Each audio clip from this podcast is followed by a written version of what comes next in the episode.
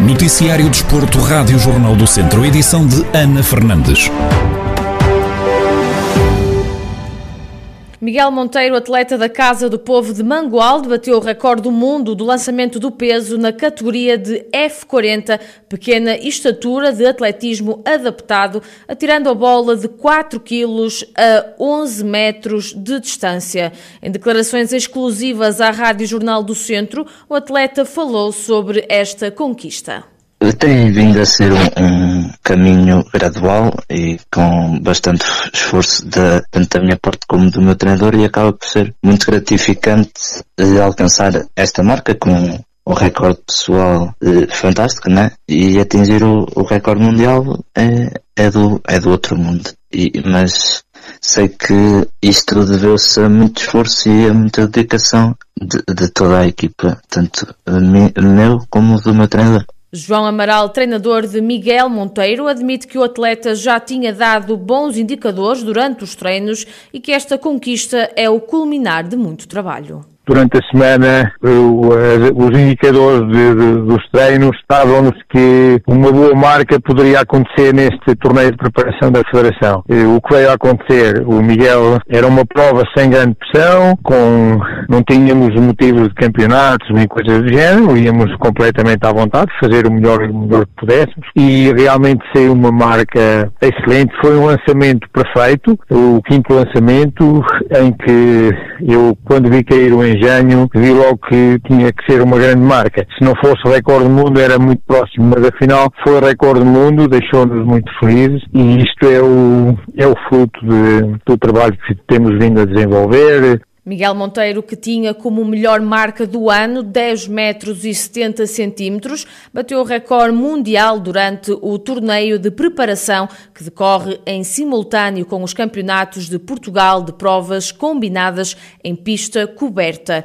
Com uma marca de 11 metros e 1 centímetro, o atleta da Casa do Povo de Mangualde bateu o anterior recorde do mundo de 10 metros e 88 centímetros, que pertencia a dois atletas, um iraquiano e um russo. Na primeira divisão de futsal, o Viseu 2001 perdeu por 4-1 na deslocação a Vila do Conde frente ao Caxinas, jogo a contar para a jornada 23 do campeonato da Liga Placar. A equipa da casa abriu o marcador com um golo de Lúcio Rocha, que bisou na partida. Já na segunda metade do jogo, Rafael Lira e Raul Moreira aumentaram a vantagem no marcador.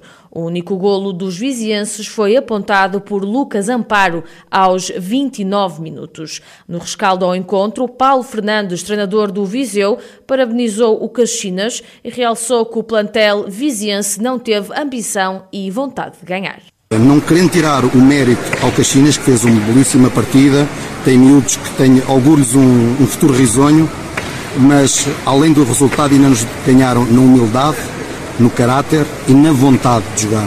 E quando o Viseu uh, continua a dizer que a responsabilidade é minha, fui eu que escolhi o plantel, fui eu, sou eu que os treino, sou eu que faço as escolhas para os jogos. Mas há uma coisa que o treinador não pode, é uh, no interior do atleta quando nós percebemos, com o decorrer da partida, que não há vontade, que não há querer, que não há ambição e parece que estamos acomodados a tudo aquilo que já conquistamos, mas que no fundo não conquistamos nada, nada nos está garantido, a diferença depois vê-se nestes resultados. Quero apenas deixar um aviso para, para dentro da equipa e mais uma vez terminar como, como, como comecei.